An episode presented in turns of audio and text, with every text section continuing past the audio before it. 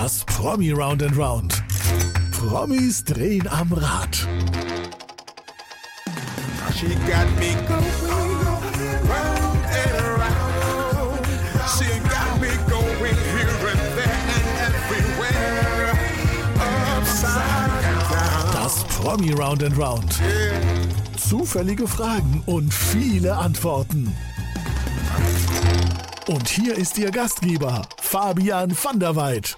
So aufgemerkt bei meinem heutigen Gast ist kein Schwätzen möglich. Ja, ihr müsst komplett die Aufmerksamkeit hier auf den Podcast oder Videocast richten, denn er kennt alle Tricks von Seiten der Schüler und von Seiten der Lehrer. Ich freue mich, dass er es äh, für uns genial als Comedian auf die Bühne bringt, diese ganze Schüler-Lehrer-Verhältnis. Und ich freue mich riesig auf ein pädagogisch prickelnd, pustend, philosophisches Paukergespräch mit Herrn Schröder. Herzlich willkommen. Vielen, vielen Dank. Vielen, vielen Dank, lieber Fabian. Das ist natürlich eine sehr, sehr äh, liebenswerte Anmoderation. Also das ist schon mal, ähm, das ist schon mal, hat schon mal ein Fleißmärkchen verdient, würde ich sagen. kleines- Eins bis zwei. Kleines Sternchen. Ist dir, ist dir was aufgefallen bei meiner versuchten Alliteration? Pädagogisch prickelnd, prustend, philosophisches Paukergespräch? Ja, und Round and Round Talk ist natürlich auch eine Alliteration, ja. Promi Round and Round. Also es ist schon viel Alliteration. Ähm, das ist klanglich äh, schon mal hochwertig. Ich bin als, du triffst meine Germanistenseele äh, direkt. Ja. Alle die, ich habe ich hab, ich hab es nicht ganz geschafft, die Alliteration. Ich habe ja pädagogisch prickelnd, prustend und dann habe ich philosophisch, es ist schwierig, aber zumindest, ja. hm. Es, es zählt ja auch das klanglich, das phonetisch nahe. Es muss ja nicht immer komplett genau der, der, der Laut sein. Es ist ein, ein, ein, äh, äh, eine Annäherung an eine perfekte Alliteration, aber es ist schon klanglich hervorragend gewesen. Fabian, ich merke, bist du dein Lieblingsfach früher äh, in die Richtung? Lyrisch, Ähm, germanistisch? Englisch. Englisch. Listening, Du bist, ja. bist ja auch in der Deutsch-Englisch äh, studierter, äh, Sprachwissender sozusagen bist du ja. Genau, ich habe äh, Englisch unterrichtet und Deutsch, ganz genau. Und Theaterpädagogik habe ich noch unterrichtet. Englisch, es macht Spaß mit Schülern, kommunikativ ist immer das Beste. Ne? Listening Comprehension, äh, Unit 6, Exercise 4, Listen and Repeat und so. Aber ich habe liebend gerne Englisch unterrichtet, weil es einfach so, so, so zeitgemäß ist. Und du kannst, äh, die, die, die konsumieren ja permanent Englisch, die Schüler. Lass die von dir äh, irgendein englisches Computerspiel auf Englisch erklären, keine Ahnung, äh, Fortnite, da sind die, da können die besser Englisch als wir. Da verstehen die, kennen die jeden Fachbegriff. Das ist irre. Also wir werden nachher bestimmt auch noch hier auf unsere äh, Lehrererfahrungen oder Schülererfahrungen zurückgreifen. Ja. Ich finde in der Grundschule momentan ist es irre durch YouTube und Co. und eben Fortnite und Gaming über die Grenzen hinweg ist halt Englisch die Lingua Franca, ne? die Verständigungssprache äh, schlechthin. Die Schüler merken gar nicht, wie viel Englisch sie schon können. Das ist immer, sie sind selber überrascht darüber, wenn man, wenn man ihnen sagt, Mensch, du sprichst ja eigentlich schon Englisch. Du kannst ja schon die ganzen, die ganzen Gamer-Begriffe kannst du eigentlich alle schon. Das sind die dann immer überrascht. So, oh, krass, stimmt, ich kann Englisch. Fällt dir gar nicht auf, ne? weil Ja. die denken immer, Englisch ist das Lehrbuch und äh, ist die Vokabelliste, die der Lehrer austeilt, aber die eigentlich sind die schon viel näher dran. Aber es gibt, also ich meine, Englisch können die dann und dann plötzlich hakt's am Deutschen. Also ich, mir persönlich tut gerade ein, ein falscher äh, erste Vergangenheitspräteritum-Fall. Ich, ich Ja. weiß nicht, fällt dir das auch auf? Ich fand es nicht gut.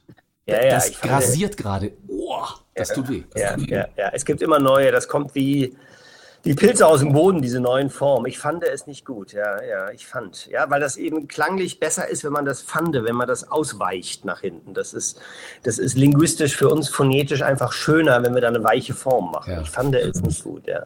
Ja, interessant. Das ist, das ist, habe ich, ist mir noch nie aufgefallen, aber jetzt, wo du sagst. Bitte achte nicht drauf. Es wird wirklich, also es grassiert und nicht nur Ja. bei Schülern, wo man sagt, ja, okay, vielleicht äh, kannst du ja noch lernen, sondern wirklich bei ähm, vielleicht auch gebildeten Kollegen und Kolleginnen aus dem Bereich des Journalismus oder der Schule. Ne? Wir gucken mal. Ähm, ich fand es, oder ich fände Ja. es, Du ganz fandest dir, ja. dir zu sagen, worum es eigentlich geht. Du weißt eigentlich überhaupt nicht, um was es geht, ne? Ähm, also erstmal geht es mir mit, darum, mit dir, Fabian, ein schönes Gespräch zu Ja. haben. Und das steht für mich zunächst mal an erster Stelle. Um einen, einen, einen, einen klugen Gedankenaustausch, inspirieren, geistrein, darüber freue ich mich. Also was, was soll, was mehr kann noch kommen? Was mehr kann kommen, meine Damen und Herren, die, die schon mal reingeguckt haben, die wissen zwischendurch, ich weiß nicht, wann kann mal sowas hier kommen, ja, eingespielt.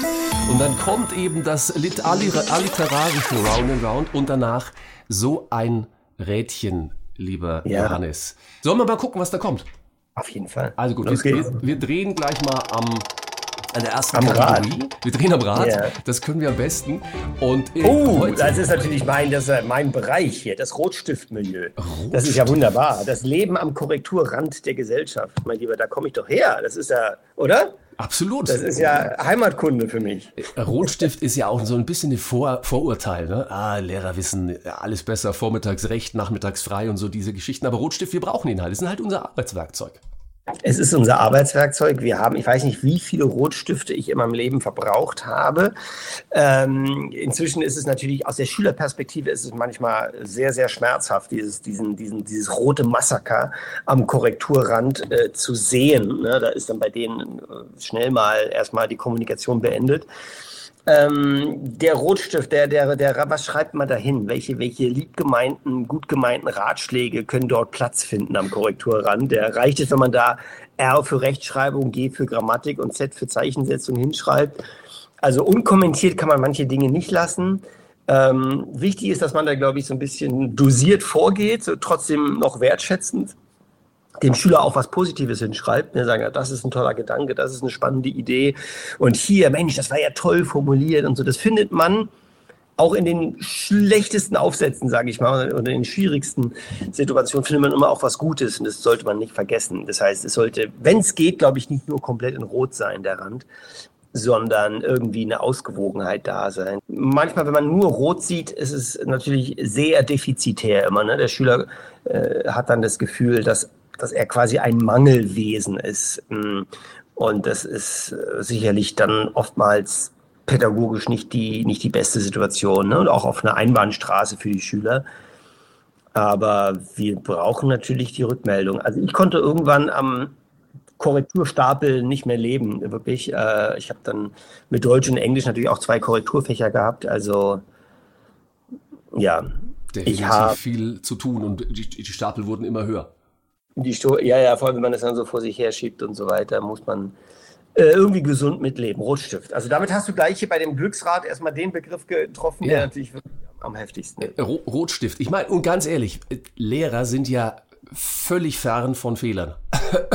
Nein, natürlich, die Ja. machen ja auch Fehler. Und das Schöne ist, wenn man es zugibt, ist es noch lustiger. Deswegen machen wir gleich mal einen kleinen Rotstift-Test. Ähm, Gerne. Wir machen Blitzlesen. Steht ja auch daneben, Gerne. ganz kurz, es steht daneben Blitzlesen, kleiner Lesekompetenztest für meinen heutigen Gast, Johannes Schröder. Ähm, ich blende dir kurz einen Begriff ein Mhm. und äh, ich möchte kurz, dass du den Blitz liest und Ja. dann laut vorliest, bitte uns laut vorliest. Achtung bitte. Begriff Nummer eins. Oh ja, das ist äh, Altbauscharm. Sensationell.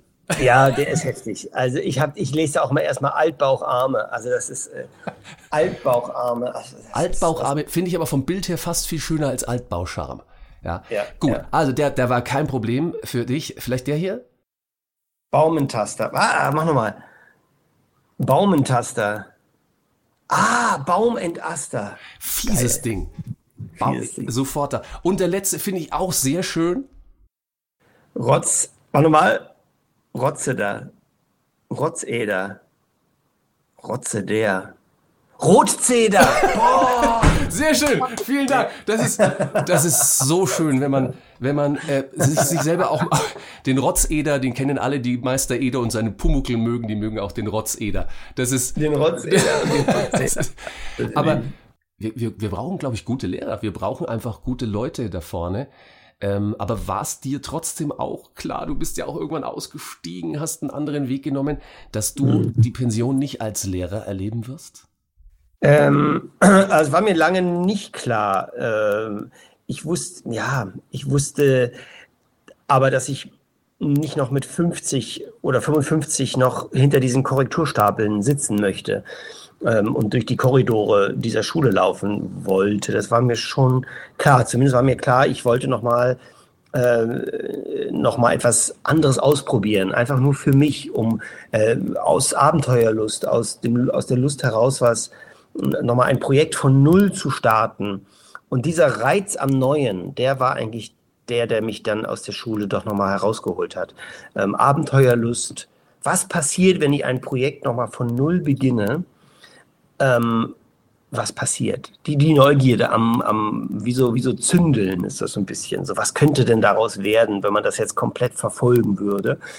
Mm, und äh, mir war das nicht klar, dass ich diese Pension, ich, ich hatte so, so ein tiefes Bauchgefühl immer bei so Verabschiedungen von Lehrern, so wenn die so, wenn die so in die Pension verabschiedet wurden. Da gab es ja mal eine große Feier. Und dann dachte ich, es hat was sehr Melancholisches. So, ja, sie waren jetzt hier 35 Jahre an der Schule und ich dachte so. Viel Herz reingebracht, ja. ja. Ja, und da habe ich aber gesagt, so, da sehe ich mich jetzt nicht so drin, dass ich das so machen möchte eigentlich. Mm. Ja, es ist sicherlich auch ein gutes Leben und äh, ja, gibt so viele Herzblutlehrer, die es ihr Leben lang so betrieben haben. Aber ich habe, ich bin eigentlich Herzblutlehrer gewesen und trotzdem habe ich dann gedacht, es ist für mich kein Widerspruch zu sagen, trotz dieses Herzblutes möchte ich jetzt nochmal einen Nebenweg beschreiten und etwas anderes ausprobieren, ohne dass ich mein Herzblut für den Lehrerberuf verliere.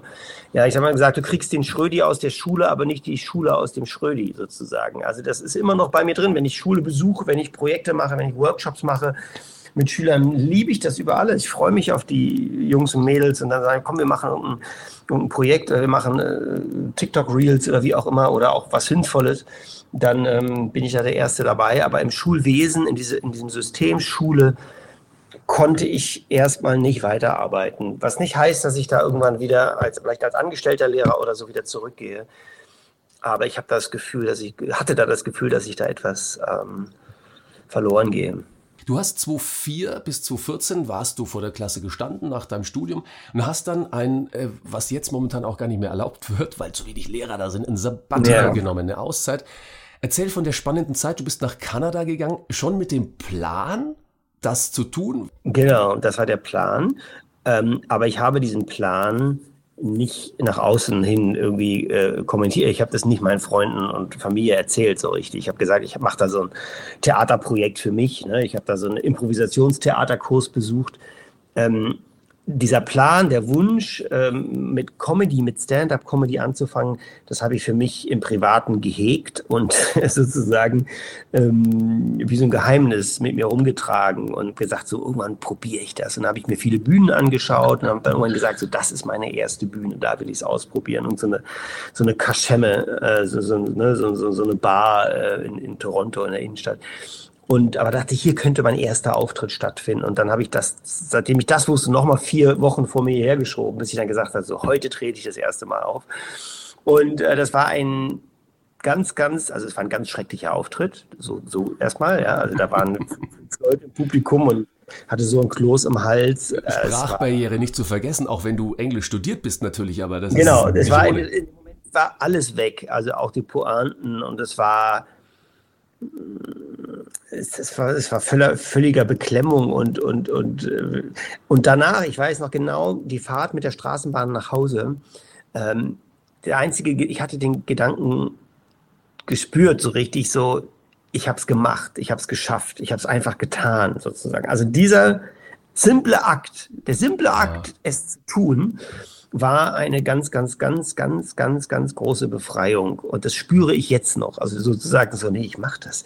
Egal wie schlecht dieser Auftritt, egal wie, sage ich mal, heruntergekommen diese Comedy-Bühne ist, ja, oder wie wenig prestigeträchtig und sie, sie aussehen möge. Hauptsache, ich durchstoße diese Wand des inneren, der inneren Hemmung auch, der inneren Scham, Scham vor allem, innere Hemmung, Scham, ähm, du darfst das nicht, das kann man, das geht nicht und so weiter. Also nur dieses Durchbrechen, das war für mich sehr, sehr, sehr, sehr viel wert und da habe ich, da zehre, ich jetzt noch von, ja, obwohl das jetzt auch acht Jahre her ist, äh, neun Jahre bald und äh, ziemlich genau neun Jahre, 2014, ähm, Oktober 2014. Unglaubliche und, Zeit, oder? Ist, ist das auch, was du deinen Schülern so mitgegeben hast, vielleicht damals? Du hast ja auch Theater AG gemacht. Ja. Also scheint in dir zu liegen, so einfach mal machen, könnte ja gut werden. Könnte ja gut werden. Ja, viel mit Mut. Ähm, viel hat das mit Mut zu tun und mit, ähm, mit innerer Haltung. Also mit welchem Gefühl gehe ich da jetzt auf die Bühne? Habe ich, hab ich den Wunsch, etwas mitzuteilen? Habe ich, hab ich eine innere Freude, da auf die Bühne zu gehen, so ein inneres Kribbeln? Braucht man. Irgend so ein Kribbeln, so die Lust, so, nee, doch, ich habe Bock da drauf. Ich habe Bock auf diese, auf diese Aussage, diese Aussage zu tätigen oder diesen Witz zu machen. Ich habe Lust auf diese Interaktion, die da stattfindet. Ähm, diese Freude zu spüren. Das ist übrigens der einzige Weg, Lampenfieber wirklich gut zu bekämpfen, ist Lampenfieber in Freude zu verwandeln. Angst in Freude. Ja, ja. Schaffst du das auf der Bühne? Ist das Freude für dich oder ist du vorher immer noch? Ja. Also ich kenne es bei, bei Moderationen und bei, wenn da, keine Ahnung, 1500 Leute stehen, jetzt muss ich keine Pointe leisten, unbedingt, aber du musst ja doch was transportieren. Also ich habe immer noch, ja, leicht schwitzige Hände, aber ich habe Bock drauf. Ist das bei dir auch noch so? Genau. Also ich bin vor jedem Auftritt und sei er noch so klein und also klein Anfang, ob da nur 100 Leute sitzen oder oder oder 1000, das ist egal. Es ist immer eine äh, Kommunikationssituation und vor der habe ich immer einen Heidenrespekt. Also es ist immer eine Situation, die, die auch scheitern kann. Ja? Die, die, ne? die Kommunikation kann irgendwie auch nicht funktionieren und dann steht man da vorne und so weiter. Ich bin vor jedem Auftritt wahnsinnig aufgeregt. Das, das wissen auch meine ganzen Kollegen und meine Veranstalter und so weiter. Und ähm, einfach weil, ja, weil es mir auch wichtig ist. Es ist mir wichtig, dass die Kommunikation in diesem Moment keine standardmäßige runtergeleierte Sache ist, sondern es ist eine Kontaktaufnahme, die jedes Mal anders ist. Jedes Mal anders, weil jedes Mal andere Leute da sind. Ein anderer Raum, ein anderer Tag, ein anderer Kontext. Und das muss man spüren, so. Und, und deshalb ist es immer ein Wagnis, ja. So, wie, wie funktioniert diese Kontaktaufnahme? Funktioniert die vielleicht nicht am Anfang? Funktioniert die vielleicht erst in der zweiten Hälfte? Und unter welchen Bedingungen? Ähm, es ist immer anders und immer spannend. Und es ist, nach jeder Veranstaltung geht mir das immer am meisten durch den Kopf, so wie, äh, wie war die Dynamik im Raum? Ähm, ne, war, war, ja, es ist eben, das Programm ist das eine und das, was dann damit passiert ist, steht auf einem ganz anderen Blatt. Du bist ja unheimlich auch äh, interaktiv mit deinem Publikum. Mhm. Wer hier Johannes Schröder schon mal Herrn Schröder erlebt hat, übrigens schaut mal nach, nach herrschröder.de, immer auf Tour Instagrammatik. Also müsst ihr mal erleben. Wer dich erlebt, der weiß, ähm, da ist immer, ja, erzähl mal eine Geschichte und ich greife auf. Du bist da super, super interaktiv. Ist das fast so ein bisschen eine gute Schule gewesen in der Schule, weil du ja auch ganz, ganz schnell reagieren musst auf die Schule, ähm, was du jetzt mit dem Publikum machst? Es ist absolut so, ganz genau wie du sagst. Ähm, ich bin auch froh darum, weil ich als Lehrer habe ich so gelernt, so, so einen Raum natürlich wahrzunehmen, ne? die Antennen auszufahren. Und ich spüre so schon von der Körperhaltung, wie die wie Leute vor einem sitzen, äh, äh, was da genau, entweder so oder äh, so viele verschiedene Körperhaltungen, die die Bände sprechen. Ähm, und da hat man da, darauf einzugehen, ist immer, ist immer gut und lustig und erfrischend und so weiter. Also ich höre das auch, die, die kleine Reinrufer passieren, ja, zu spät kommen, hochbegabt in der ersten Reihe. Ähm, also das ist ja jedes Mal so, dass da ganz viel Parallelen sind natürlich zu einem Klassenzimmer. Es ist auch eine Gruppe. Ne? Du hast auch die Problemschüler ganz hinten und so weiter. Und ähm, die Dynamik der, dass man nicht laut etwas sagen will, dass es die gibt, die sich melden und unbedingt einen Mitteilungsdrang haben, andere, die, die würden eher sterben, als dass sie dort äh, irgendwie was sagen würden vor anderen Leuten. Und aber, was auch dazu kommt noch, es ist nicht nur die Sache des Publikums, aber ich selber habe ganz ähnliche Empfindungen wie auch als Lehrer. Zum Beispiel, dass ich selber nicht weiter, dass ich selber oft nicht weiter weiß, eventuell, dass ich selber eine unlösbare Situation habe, dass mir die, dass ich die Leute nicht verstehe, dass sich ein Dialog in eine Sackgasse bewegt, dass man Leute falsch verstanden hat, dass man einen Namen falsch ausspricht. Peinliche auch Situationen, wo ich selber im Grunde nackig da vorne stehe, ja, im übertragenen Sinne oder eben ähm, äh, so. Und das gehört alles dazu. Das ist alles auch, sage ich mal, im pädagogischen Kontext genau so genauso vorhanden. Und ähm, ja, da kann man nur einfach echt bleiben, authentisch sagen, okay, das war jetzt so, das ging daneben und das ist genau wie in der Schule und dann dann hat man zum Beispiel mit Störungen umgehen. Ja, ich freue, wenn zu spät Komma kommen. Super dann Vorlage, immer, ja, Steilvorlage. Äh, mega, zu spät Komma, jede Form der Störung. Und ich sehe es inzwischen wirklich so, dass in jeder Störung liegt ein kleines Geschenk, ja, eine kleine kreative ein kleiner kreativer Querschuss sozusagen. Ne? Warum kommt die Person zu spät? Was können wir von ihr lernen oder was können wir vielleicht gar nichts, aber vielleicht gibt es einen kleinen Impuls oder eine.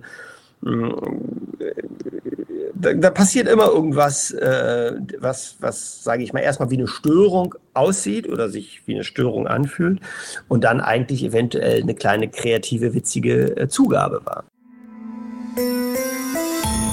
Wir ja. werden hier überrascht vom zweiten gedrehten Rad. Ich drehe es mal für dich und schau, wo wir heute landen. Wir sind schon mittendrin im pädagogisch lustigen, netten Gespräch. Oh, Realität.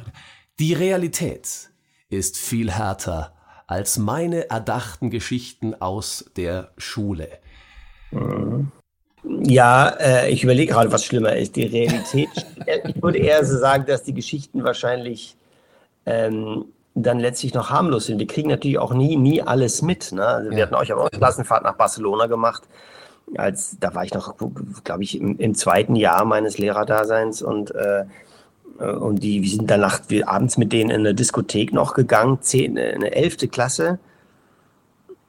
Elfte Klasse und äh, also wenn ich das jetzt rückblickend sehe, wie, wo, wo wir uns da herumgetrieben haben im Industriegebiet von Barcelona, und dann in so einen harten Nachtclub, in so ein Disco, Disco, äh, ne, wir würden sagen Disco. Und es waren dann mal locker 20 Schülerinnen und Schüler. Und es hat, wie immer, war am Ende hat einer gefehlt und das äh, war dann der allerbravste Schüler, wirklich oh der allerharmloseste, bravste Tom Manuel, der dann eben wirklich sich selber ne, erbrochen hat und auf der Toilette dann, den mussten wir dann da aufsammeln und, und ähm, und es gab einen kurzen Kontrollverlust, den wir alle gespürt haben, auch die Schüler, die dann das erlebt haben. Da war dann Pfefferspray plötzlich draußen verwendet worden im, im Vorbereich der Disco. Und dann hatten wir wirklich richtig kurz die Kontrolle verloren. Ne? Wir wussten nicht, die Mädels sind mit irgendwelchen Jungs abgehauen. Dann war der Tom Manuel auf der Toilette und hat, hat erbrochen. Dann gab es aber super andere Schüler, die wieder geholfen haben und so Zivilcourage bewiesen haben. Und das alles noch mit der Fremdsprache und dann so. Und dann sind wir da raus. Aber diese Momente sind natürlich die Momente, die in Erinnerung bleiben bis ans Ende des Lebens. Also das, das, das, das kriegst das passiert in diesen Momenten, wo letztlich natürlich die Kontrolle auch mal abgegeben wird und wo wir, wo wir die Züge loslassen. Ähm, die, diese Dinge, es, es, wäre natürlich höchst langweilig, wenn genau das nur umgesetzt würde, was wir uns im pädagogischen Kontext erdenken. Ähm, das ist auch in der sechsten Klasse, aber Klassenfahrt gemacht nach, nach Amrum und da hat man so eine ewig lange Wanderung gemacht, alle durchnässt und unterkühlt und kamen am Bushaltestellen Wartehäuschen an. Der Bus kam nicht, der, der ist ausgefallen und da dachte ich auch schon, so das ist jetzt die Hölle auf Erden. Das war meine letzte Klassenfahrt. Alle durchnässt und haben und dann haben die Schüler, für die Schüler war das nicht das geringste Problem. Die haben sich dann mit ihrem Regenkebs sich so eine Pagode gebaut, gegen den Wind abgespannt, hatten ihr Feschbar rausgeholt. Irre, was die da entsteht der Murat hat seine Shisha rausgeholt. Die hatten den Spaß ihres Lebens. Als dann der Bus kam, haben alle gesagt, Herr Schröder, wir nehmen den nächsten. Ich ja, fahr weiter. Komm, komm, chillen, wir chillen, hier ist gerade cool. Und, ähm, ne, und als ich am Ende der Fahrt gefragt habe, was war der coolste Moment, es war eben nicht das, was wir uns erdenken in unserem pädagogischen Denken, sozusagen, so das ist jetzt, das machen wir ganz tolles Gruppenpuzzle hier oder irgendwie so ein, so ein Planspiel oder so, ja, oder eine Stadtrallye. Es ist dann, es ist der, durch nichts herbeigeführte Moment im Bushaltestellen, Wartehäuschen. Ja. Was da so für eine Gemeinschaft auch entsteht plötzlich und Kreativität und Ideen. Äh, dennoch in dem Moment ist einem ja überhaupt nicht zu lachen zumute. Man denkt sich, um Gott, nee, nee, genau. ja. Aber ja, es heißt ja, auch, ähm, Komödie ist Tragödie plus Zeit. Ähm, ist das so ein Ding, wo du auch jetzt dein, dein Programm auch draus speist und sagst, also da waren ja. krasse Geschichten dabei, aber also, von einer anderen Sicht aus gesehen ist es echt lustig. Definitiv. Also aus diesem, ich, ich gucke das darauf auch, was kann man daraus verallgemeinern. Ne? Also gerade der Gedanke, dass, ähm, dass diese, diese pädagogischen Momente, wo eben die Zügel dann mal nicht so eng geschnallt sind, dass da natürlich unglaublich viel Kreatives auch passiert. Ähm, das versuche ich daraus so zu sehen und irgendwie so auf andere Lebensbereiche zu übertragen. Und ähm, das war in dem Moment wirklich so, dass die Schüler, die haben äh, ja quasi an alles wieder vergessen, aber diese, an diese Momente erinnern sie sich dann halt. Äh, das sozusagen das Unperfekte berührt das Herz viel mehr, ne? diese, diese, diese, das Irrationale. Daran haben sie sich dann ähm, am Ende erinnert. Und alles, was wir so planen, ist schon mal erstmal per se. Die Schüler finden immer einen Weg. Das ist so, ich sag mal, Schüler sind wie Wasser, die finden immer einen Weg. Egal wie, die finden, ne, die sehen immer das Kreative irgendwo, gibt es das, das ist, das ist schön. Und deshalb ist, ja, Realität ist krasser als das auf der Bühne erdachte, auf jeden Fall. Das kann man auch sich nicht erdenken. Man kann sich eigentlich fast das nicht ausdenken. Man muss es irgendwie erleben. Du hast gerade von dem ersten Auftritt in Toronto gesprochen. Genau. Mhm. Aber da hat sich ja erstmal einiges entwickelt auch noch daraus. Wie, wie bist du dann letztendlich ja. rangegangen? Also, also jetzt, schwupp, ist es plötzlich passiert. Also dieser Auftritt in Toronto, das war so für mich der, der Befreiungsschlag ähm, aus meiner eigenen, sage ich mal, auch äh, Verschüchtertheit.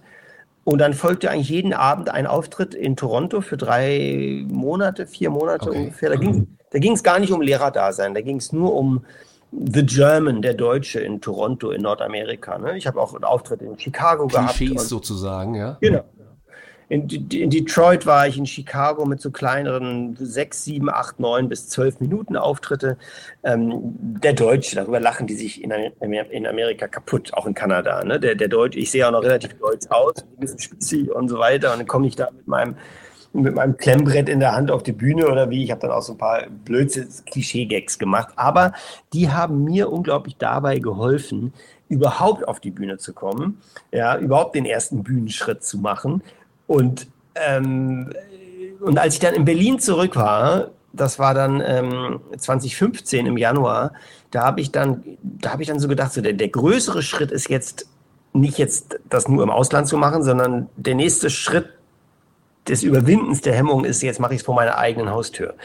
Jetzt mache ich es in Berlin, da wo meine Freunde sind, meine Eltern, wo mein Schulkontext ist. Ich hatte wirklich diesen, diesen ersten Auftritt, dieses Gefühl, dass ich es gemacht habe und überwunden habe, hatte ich noch in mir. Und das hat mir, wie gesagt, wahnsinnig rückblickend geholfen, dass ich es eben einfach gemacht und gewagt habe und getan habe.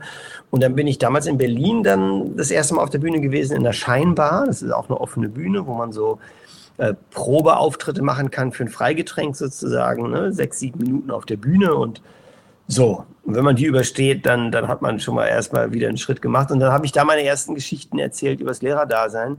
Und die haben gezündet und sofort? Die waren, auf, die waren, ja, die waren gezündet, ja, also gezündet ist übertrieben vielleicht, aber es war auf jeden Fall gut, war gut, wurde gut aufgenommen und ähm, ich hatte auf jeden Fall immer sofort wieder Folgeaufträge und auch waren dann recht schnell konnte ich dann auch davon meine ersten bezahlten Gigs bekommen und dann auch irgendwann nach einem halben Jahr, dreiviertel Jahr dann davon leben. Aber ich habe trotzdem am Anfang noch ganz andere Gags gemacht. Die waren so ein bisschen ähm, von oben herab, so, ne? Kevin und Justin Gags, sage ich mal so, okay. ne? So, also so ein bisschen arroganter, ein bisschen schroffer, ein bisschen härter. Das habe ich so am Anfang gemacht, weil ich auch schüchtern, also unsicher war auf der Bühne. Ne? Und wenn man unsicher ist, dann dann werden die Gags so hart und äh, also aus meiner Sicht jetzt, ne, dass man dann erstmal so ein bisschen so niederklöppelt auf die und auf die. Und man neigt das dazu zu sagen, der muss jetzt zünden und deswegen gehe ich in die Vollen, in die Extremen. Ja, ja, genau. Ja? Das ist so ein typischer Kevin Justin Gag, so ja, der Kevin hat seine Hausaufgaben nicht gemacht. Irgendwie, keine Ahnung.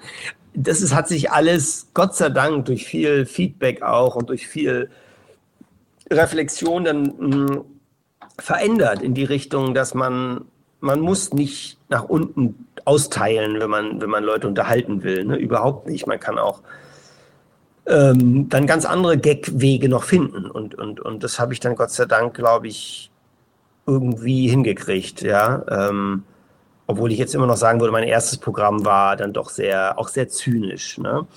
Und diesen Zynismus, den habe ich jetzt fast ganz abgelegt, glaube ich. Diesen Zynismus gegenüber Schülern und gegen Schülergruppen und so weiter. Und, ähm, und bin etwas, ja, also eher auch thematisch geworden. Was, was macht hier diese ganze äh, Schulthematik mit uns? Äh, wie verändert sich die Gesellschaft ne, mit, mit den Online-Medien, mit TikTok und so weiter? Was, was sind da unsere Aufgaben als Pädagogen, dass wir hingucken, dass wir die Schüler in ihrer Welt annehmen, ernst nehmen, mitnehmen, sie begleiten, dass wir hingucken, dass die Essenz des Lehrerseins immer analog bleibt und eben nicht einfach nur digital.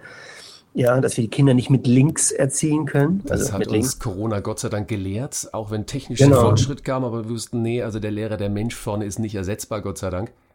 Ja, und das ist so, so essentiell. Ne? Und ähm, klar, mein Programm hat immer noch viele Lehrerklischees äh, so. Ne? Es geht um Sportlehrer und, und, und so weiter und auch um den Deutschlehrer mit seinen und den Mathelehrer mit, seinen, mit seiner Attitüde und so weiter.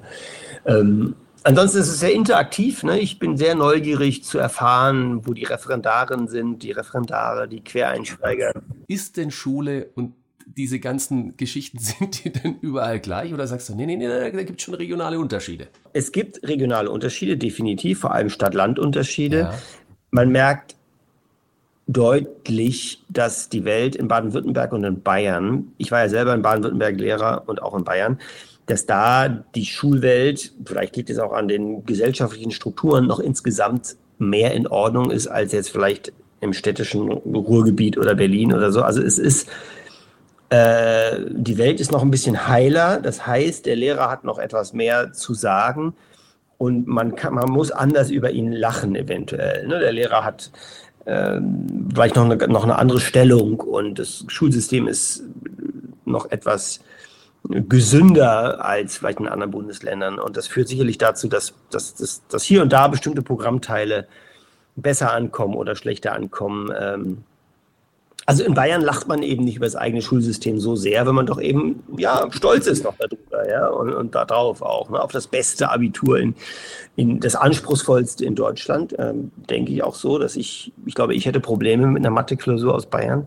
Wie würdest du Mut machen, jungen Menschen zu sagen, hey, es ist trotz, es ist wichtig, seid Lehrer, werdet Lehrer? Also ich habe das immer wieder so formuliert, dass egal, sage ich mal, wie schwierig gerade das System aufgestellt ist, ja, egal wie sehr man auch klagen kann, gegenwärtig, äh, genau, ähm, dem System gegenüber, ähm, letztlich können wir in jedem Moment, als Lehrer können wir wirklich, glaube ich, in jeder Sekunde, in jedem Moment, in jeder Unterrichtsstunde, also im Grunde immer morgen, am nächsten Tag oder sogar noch nach der großen Pause, können wir immer den entscheidenden Unterschied machen mit den Schülern. Egal wie uns das System gerade quer im Magen liegt, ähm, was im Grunde immer reicht im nächsten Moment, ist der, der, ist der, der motivierende, der, der liebevolle Blick auf die Schülerinnen und Schüler. Ne? Motivierend, ähm, ja, äh, hoffnungsfroh, spendend, hoffnungsspendend sein.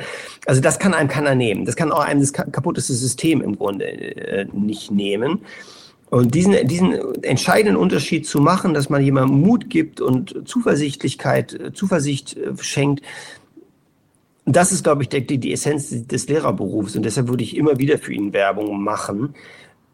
Ja, und dieses sich immer nur fokussieren auf das Systemische, das ist eben so negativ und so schwerfällig, weil wir können eventuell am System erstmal nichts ändern und sich daran abzuarbeiten, das, das bringt irgendwie gar nichts. Ja, lass uns darauf gucken, was, was Schönes an dem Beruf und was Schönes ist, dass wir morgens hingehen können und, und dem Schüler, der eventuell gerade gar keinen Ansprechpartner hat, dass wir einfach für den da sind. Punkt. Ja, dass der, der zu Hause hat er keinen, der gerade da ist und Lehrer auch nicht und alles und so weiter. Und wir sind einfach da und hören einmal mehr zu, einmal länger zu.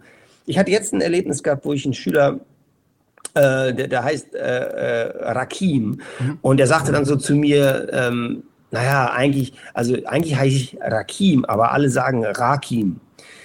So, und nur an dieser kleinen Sache, also, ne, also quasi, welche Silbe wird betont? Ne? Und er sagt, ach komm, alle sagen Rakim, ist egal. So, sagt, nee, Ja, die heißt. nicht, ne? Ja, ja. Dann sag ich, nein, jetzt sag mir, wie du heißt. Ja, Rakim, Zweitsilben betont. Ja, ich sage immer aus Spaß ähm, Jambus anstatt Trocheus. Ne? Also, also Rakim ist ein Trocheus und Rakim wäre ein Jambus. Und dann sage ich, na, du bestehe darauf, dass sich die Leute mit Rakim ansprechen. Ja, du, dein Name ist das Pakistani-Herkunft. Der Rakim ist dein Name. Und, ähm, und als, der, als ich das so eingefordert habe und auch von mir so als wichtig, was es auch ist, äh, betrachtet habe, war sein Blick plötzlich ganz anders. Der war plötzlich so, hat mich angelächelt, hat gesagt, nee, cool, okay, okay, nee, stimmt, ja, hast recht und so weiter. Also diese Zeit, wenn wir uns nur die Zeit nehmen und hinhören, wie ein Name genau ausgesprochen wird, das ist schon wahnsinnig viel. Und warum nicht dreimal fragen? Warum nicht fragen, so pass auf, wie spreche ich deinen Namen genau aus? Sag's mir bitte nochmal, buchstabier ihn mir, sag mir nochmal genau die Lautfolge, ich will das ist sehr, sehr wichtig. Und dass wir die Namen nicht alle auf Anhieb verstehen, ist, finde ich, völlig äh, okay. Ja, wir haben zum Teil Schulen in städtischen Bereichen, aber auch auf dem Land, die haben, weiß ich nicht, 50, 60, 70, 80 Prozent äh, Migrationsanteil. Ja. ja, es ist, und ähm, da ist, glaube ich, ein Schlüssel ist zu sagen, okay, eure Namen sind für mich erstmal nicht leicht, ne, ja, die sind eine Herausforderung, ähm, phonetisch und, und so weiter. Und deshalb will ich die aber genau lernen und es dauert halt eine ganze Unterrichtsstunde länger, keine Ahnung. Ja, so und dann, dann machen wir das aber. Schaut euch Instagrammatik an oder auch World of Lehrkraft, ja, dein erstes Programm sozusagen. Freut euch drauf. Gibt es so eine, so eine Nummer, wo du sagst, das ist eigentlich meine Lieblingsnummer in deinem Programm Instagrammatik? Mhm. Ähm, Oh ja, gibt, gibt sicherlich ein paar äh, Nummern, wenn du mich jetzt so fragst, so, äh, naja, also gibt, könnte ich zum Beispiel, dass ich mich immer als Schüler äh, habe ich mich natürlich immer, äh, nein Quatsch, als Schüler, als, als Junglehrer habe ich mich immer gefreut, schwierige Klassen zu bekommen. So, so fange ich eigentlich mein Programm an, ja. dass ich mir, als, als ich Junglehrer war, wollte ich, als ich angefangen habe, wollte ich immer die schwierigen Klassen. Das geht auf eine wahre Begebenheit zurück. Ich wollte immer eine Klasse haben, die, die, die eine Herausforderung darstellt, pädagogischer und psychologischer Art. Und und so fange ich das Programm an und sage, dass das viel spannender ist. Ja, eine, eine, eine Kommunikations- reiche Klasse, eine, eine Klasse, wo jeder Tag anders ist, ja, wo kein Tag dem, dem anderen gleicht, sogenannte Problemklassen. Ähm, äh, mit dem Gedanken, da wo Konflikte sind, da ist auch Entwicklung. Da wo Schwierigkeiten, da wo eine anstrengende Dynamik ist, da passiert auch einfach wahnsinnig viel, pädagogisch, psychologisch. Und sage ich so, die, die, die braven Klassen sind totlangweilig, ja. Die wollen ja, unterricht, die ja. wollen ja unterrichtet werden. Ja. So, ich habe ja nichts vorbereitet, ja. ja Arbeit, ja Arbeit, reine Arbeit. Genau. Ja, also die, brave, so die braven Klassen, ne? die, die wollen ja dann, die fragen am nächsten Tag, Herr Schröder, wie war das nochmal mit der Metapher und so weiter. Ja, keine Ahnung, ja, was weiß ich denn nicht. Ne? Die braven Klassen so. Ne? Herr Schröder, ist das klausurrelevant? Ja, was weiß ich. Ja? Glaubt ihr, es gibt einen Zusammenhang zwischen dem, was ich hier unterrichte und dem, was am Ende abgeprüft wird? Ähm, also, ist, sag ich mal so, mein Wunsch nach oder meine Bereitschaft, sag ich mal, äh, dass es nicht geradlinig und brav sein muss, sondern dass in der Rebellion auch viel Kreativität steckt. Das ist so der, der Ansatz, der, der dahinter steckt, den ich danach noch ein bisschen weiter ausbaue. So. Dass äh, eine Problemklasse äh, durchaus auch sehr, sehr, sehr, sehr liebevoll sein kann und sehr, dass man da ganz tolle Themen haben kann. Mm, ja, und das ist auf jeden Fall eine spannende pädagogische Herausforderung ist. Und die braven Klassen, die, da denke ich mal, ja gut, die haben ja schon alles, ja, die haben. Was brauchen die mich, ne? ja. ja, die haben ja vielleicht sogar, die, die lernen schon von sich aus, ne? Die, die haben, äh, die haben eben diese tollen Rahmenbedingungen schon, was auch super ist. Das will ich auch überhaupt gar nicht abstreiten. Aber es ist mindestens genauso spannend, mh, Schülern, die das eventuell nicht haben in dieser Art, ähm, ihnen Zugang zu ermöglichen zum Lernen und zum Zusammensein und zum fairen Miteinander. Und, und dafür brenne ich als Pädagoge schon sehr. Und von daher freut es mich, dass deine Pädagogik auch in den Programmen drinnen ist. Bei mir weiß ich nicht, ob es pädagogisch weitergeht, äh, lieber Johannes. Wir schauen mal, was, wo, wo, wo stehen bleibt ihr. Das ist natürlich, oh, was heißt das? Ratzfatzsatz. Nicht lange fackeln, Satz zu Ende bringen. Okay. Ja, du magst ja Herausforderungen, auch verbaler ja. Art. Von daher mag ich dich mit dieser kleinen letzten Kategorie vielleicht nochmal in die Authentizität zurückführen. Mal schauen. Dein erster Ratzfatzsatz lautet, als Schüler war ich ein verschüchterter, rot werdender Kobold aus der vorletzten Reihe. In meinem Pult hatte ich immer äh, eine vertrocknete Käsestulle und äh, ein Donald Duck Heft.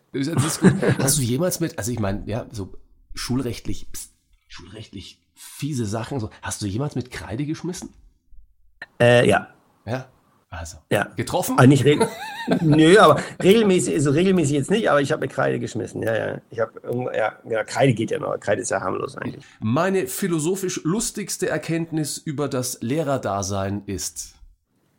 Also über sich selber lachen ist, glaube ich, das, was das Eis am meisten bricht. Ja, wenn wir die Lehrerrolle auch mal brechen können, wenn wir, wenn wir sagen, wenn wir über uns selber lachen können, mit den Schülern lachen können, in dem Moment, wo wir uns selber nicht so ganz so ernst nehmen, sondern ähm, einfach die Freude haben, uns mit den Schülern zu verbinden. Und danach sind wir wieder auch der Lehrer, der in seiner Rolle trotzdem agieren kann.